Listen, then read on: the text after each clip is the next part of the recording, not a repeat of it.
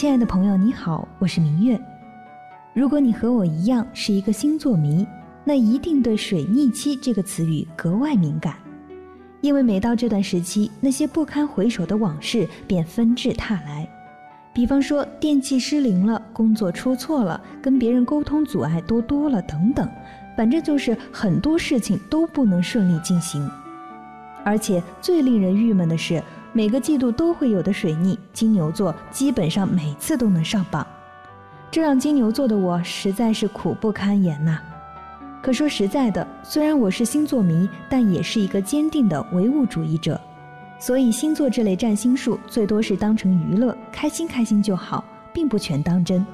要不然都指着星座生活的话，命运掌握在自己手中这句真理，不就被啪啪啪打脸了吗？不过说实在的，既然提到了水逆和命运，墨西哥艺术家弗里达绝对算得上是这两个词语的最佳代言人。之所以这样认为，是因为弗里达不仅是男性占主导地位的艺术史中为数不多的传奇女性，也因为她的一生，如果用玩笑话来总结的话，真的是一辈子都在遭遇水逆了。弗里达在六岁的时候患上了小儿麻痹症。十八岁时又遭遇了车祸，钢管穿过弗里达子宫，脊柱断了三节，骨盆也严重受伤。这场车祸留下的后遗症导致了他一生经历了几十次手术。在四十七岁去世前一年，也就是他四十六岁的时候被截肢。除了身体上的折磨，弗里达的爱情也不如意。深爱的丈夫频繁出轨，两个人结婚、离婚又复婚，纠缠了一辈子。病痛的折磨还让她三次流产，失去了做母亲的权利。听到弗里达的这些经历，是不是有一种说不出的心疼呢？平凡如你我，在遭遇挫折时，有时候都会心生怨念。而像弗里达这样肉体和精神的双重折磨，实在是不敢想象。可她最终。还是挺过来了。他用不屈的信念和手中的画笔，不仅为后世提供了一个励志故事的范本，也因为那些画作中基于苦难的思考所焕发出的蓬勃生命力，感动了许多人。这当中不仅有我，想必也有收音机前的你。而我们的主持人张远远和嘉宾李密也同样深有感触。境界决定结果。就像思考，才能带来成功。中央人民广播电台经济之声，每当夜晚来临的时候，属于智者夜晚的盛会。一米阳光，生活因阳光而感动。一米阳光门窗。凡尘工作室全新节目《跨越时空的艺术碰撞》。今日主题：女性史诗第四集《弗里达》。大家好，我是张远远。大家好，我是李密。他出生在其实墨西哥南部的非常一个小的一个城市。然后他父亲呢，还其实挺前卫的，是个摄影师，然后作画也做一些绘画，是德裔的犹太人，然后娶了墨西哥人。他母亲呢，相对保守一点。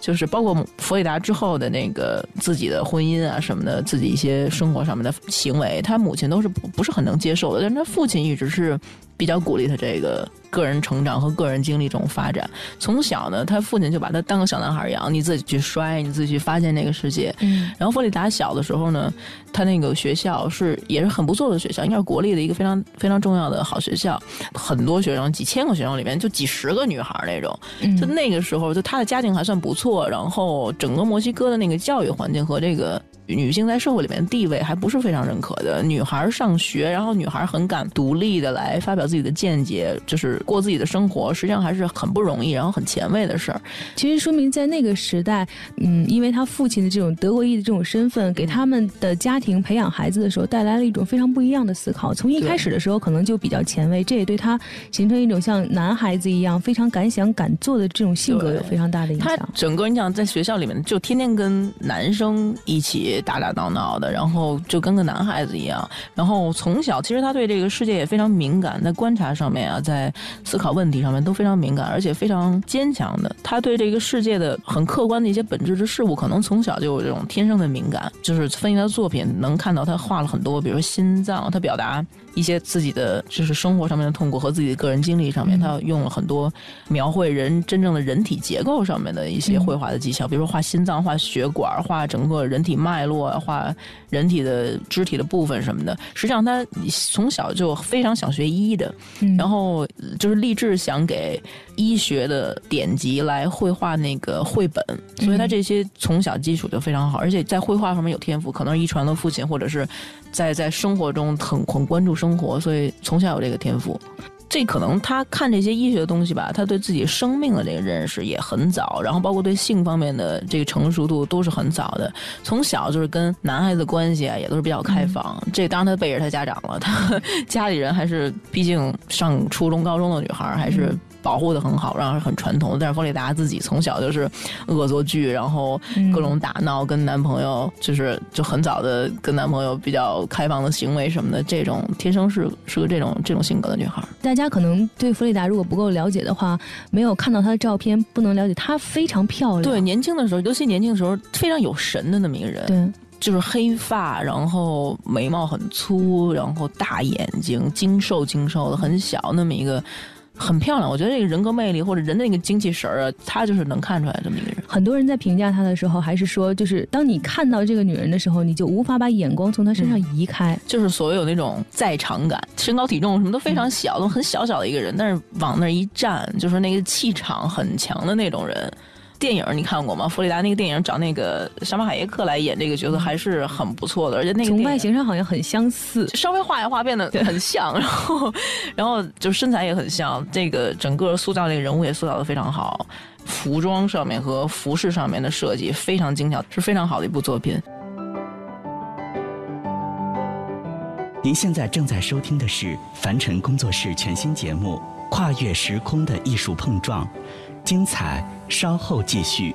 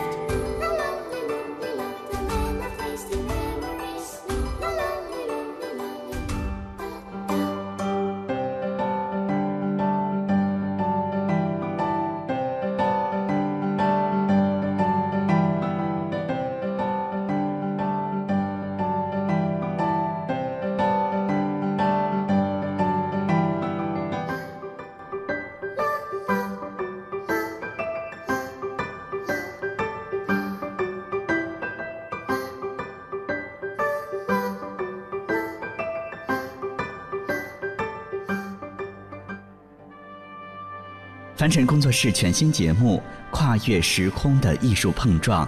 今日主题：女性史诗第四集《弗里达》。亲爱的朋友，欢迎继续收听节目，我是明月。不知道您是否同意这样的观点？就是如果纯粹的和不关注艺术的朋友介绍画家、介绍画作时，如果画家的名气没有大到冲破天际，比方说毕加索那一类的，想必也会令对方一头雾水，嚷嚷着听不懂，便草草结束谈话。但是画家的传记电影则不同。因为提供了音效和视觉的双重体验，完整的回顾了他们一生中充满戏剧冲突的重要时刻，不仅能够让荧幕外的观众体会到画家波澜壮阔的人生，也能够更好地理解他们的绘画作品所要传递的思考。比方说，2002年的美国电影《弗里达》就是一个很好的例子。电影中极为渲染的残酷的美感，也非常符合弗里达真实人生的基调。不论是十八岁时那场改变他人生走向的惨烈车祸，还是接连出现在生命中的痛苦，即便是那些充满甜蜜气息的爱情，都因为弗里达这个人笼罩上了一层残酷的气息。从另一个角度来看，弗里达画作中的伤感似乎从这里找到了出处。而这种感受，在弗里达因车祸住进医院之后，在他随后的人生中，多次于病榻上挣扎痛苦时，达到了高潮。不过庆幸的是，也正是因为这些经历，帮助弗里达最终破茧成蝶，夺目绽放。如同主持人张远远和李密接下来在聊起弗里达的痛苦经历时所说的，弗里达所经历的一系列痛苦。一定程度上把她推向了一条通往艺术大师的道路。那场车祸几乎是这个人粉身碎骨了。对，就那个画面，就我看很多艺术家的传记的电影，基本咱们聊过的一些好的艺术家都拍过好的影视作品。电影里面对于他这场车祸这个描描绘，就是在我脑子里就是就是挥之不去。一提到这个这个艺术家，一提到他的作品什么的，这个场景经常会从我这儿从我脑子里就这样过去。你能想象一个一个女孩，就她那个正常下学，很开心的还打闹呢，然后上了车，很一切正常，然后下学回家，突然就是在拐角处冲出来辆车，然后他那个整个巴士就要急转弯，急转弯就撞到了墙上，撞到建筑物上，然后被撞碎了，整个玻璃就像爆破一样，然后那整个电影处理是用非常就是用一个慢镜头的长镜头，嗯。玻璃就就散碎，然后前一分钟还在嬉笑谈话的那个车上的乘客们手里捧着那种很鲜艳的水果，苹果还有各种热带的水果在天上散落，然后有一个给那个教堂还是什么他们的大的殿堂画壁画的一个人带着金箔要去画画，嗯，金箔撒的满天，然后。有一个小孩儿吧，因为墨西哥那个蜂鸟非常漂亮颜色的蜂鸟，这种宝石蓝那种蜂鸟，蓝绿蓝绿的蜂鸟，本来握在手里，然后就是在车祸里边，就人群中从手里撒出去了，然后蜂鸟在天上飞，紧接着那个镜头就是。其中有一个人太用力掰那个车上那个扶手的一条钢管嘛，整个把那钢管给掰下来了，然后就给扔出去了，整个车就各种乱撞，然后速度突然一下，那镜头一把那个慢镜头撒开以后，速度非常突然非常快，然后下一个镜头就是看。弗雷达就人就砸到那公共车车底下去了，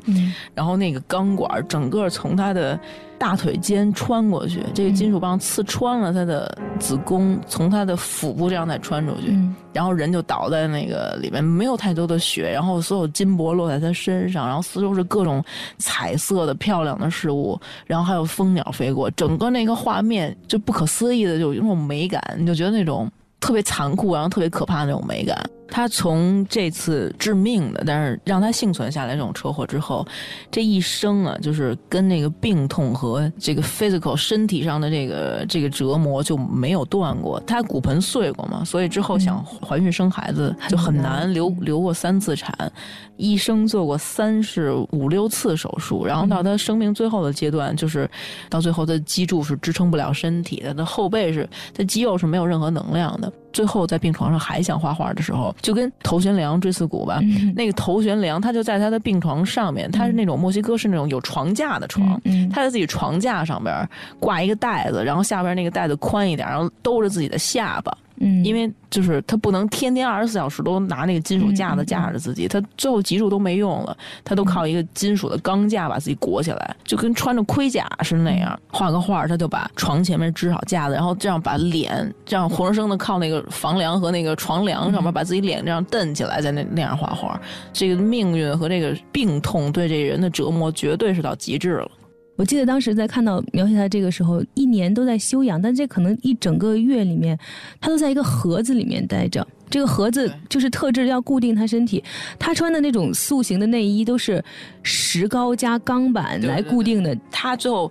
拆掉这个素衣的时候，是拿那种。工业那种大钳子剪开的，你能想象那个有多厚的石膏和这个人就是被什么东西支撑着过了这么一年？就整个人躺在躺在那上面，就是翻身是绝对是要靠别人怎么就是一推，然后这种翻身的。我记得当时描写是说，没有一个人觉得他能幸存下来，可能对于大家来说就是。做好了他会离开的这个准备了，只不过这个悲痛的点释放在什么时候？结果没想到他凭借自己一直活了这么长这种坚强的这种意志力，他撑过来了。对，从这次之后，这个人很小的就觉得自己是死过了，然后从此之后，他很多就有点自嘲性质或者是坚强的方式，他管自己都经常叫自己“我这具尸体”，嗯，经常都是说我这具尸体还能怎么样，还能怎么样？你刚刚说的头悬梁锥刺股，让我突然间想起了一个。同样也是我们小的时候学过的一个“天将降大任于斯人也 ”，太对于他来说，这不都真的是？劳其筋骨，劳其筋骨，劳其筋骨，劳其筋骨。对于他来讲，这种痛其实也一定程度上，我们虽然说这种说法有点残忍，但是有一定程度上把他推向了一条大师的道路。对对对，在这之前，他好像从来没有想过我要去做一个绘画这种艺术大师。他呃，像到十八岁、二十岁左右，他的绘画天赋已经。已经开始展现了。他那时候画人的肖像，或者包括之前咱们说画人体的解剖，这种写实能力或真正的素描能力是非常强的。他自己有能意识到这点。然后他这一年的时间躺在病床的时候，就在石膏上画画，在他身上那个石膏上画画。这场突如其来的车祸让十八岁的弗里达陷入到痛苦的漩涡中。可是，当亲朋好友来医院探望他，准备安慰他时，人们却发现自己居然被弗里达安慰了。病床上，弗里达依旧是那个笑容灿烂、幽默开朗、热爱生活的女孩，甚至让探病的人都羞愧地隐藏起自己的担忧。弗里达心里十分清楚，自己想要的不是他人的怜悯，是尊重。想要获得尊重，就必须拥有一个强大的自我。而绘画正是弗里达寻求尊重与认可最重要的途径。当时，绘画帮助弗里达排解了许多躺在病床上的无聊日子，千变万化的色彩也使得他的生活变得丰富多彩起来。尽管支离破碎的身体并不能支撑他长时间的作画，但弗里达通过使用各种装备固定身体，实现了创作的自由。即便被家人责备。弗里达还是坚持说自己没有生病，只是画掉了。只要能画画，他就是快乐的。在给朋友的信中，弗里达写道：“人必须得忍受痛苦，我开始对苦难习以为常了。”随后，熬过了痛苦的治疗过程，弗里达回到了家中。原本以为折磨到此为止，弗里达的阳光向上能够让命运放他一马。但是，车祸造成的后遗症困扰着弗里达的一生。在查找弗里达资料的时候，我总会想起近几年被广泛讨论的一个问题：苦难究竟是什么意义？在众多思考回答中，有一个观点深得我心，说的就是苦难就是苦难，本身没有任何意义，对于痛苦的思考才是有意义的。才会使人真正成长。确实，生活中不如意之事十有八九，有些人浴火重生，有些人却被烧成了灰烬，这能怪苦难吗？归根到底，还是因为自己的选择吧。就像是弗里达作为苦难的受害者，他完全有理由憎恨苦难。可是弗里达并没有这样做，他把对苦难、对痛苦的思考变成灵感，呈现在一张张画布上。那些画面不仅表现了弗里达的痛苦，也令每一个看过画的人惊叹于这个身材娇小的墨西哥女子心中所蕴藏的巨大的能量。您现在正在收听的是凡尘工作室全新节目《跨越时空的艺术碰撞》，精彩稍后继续。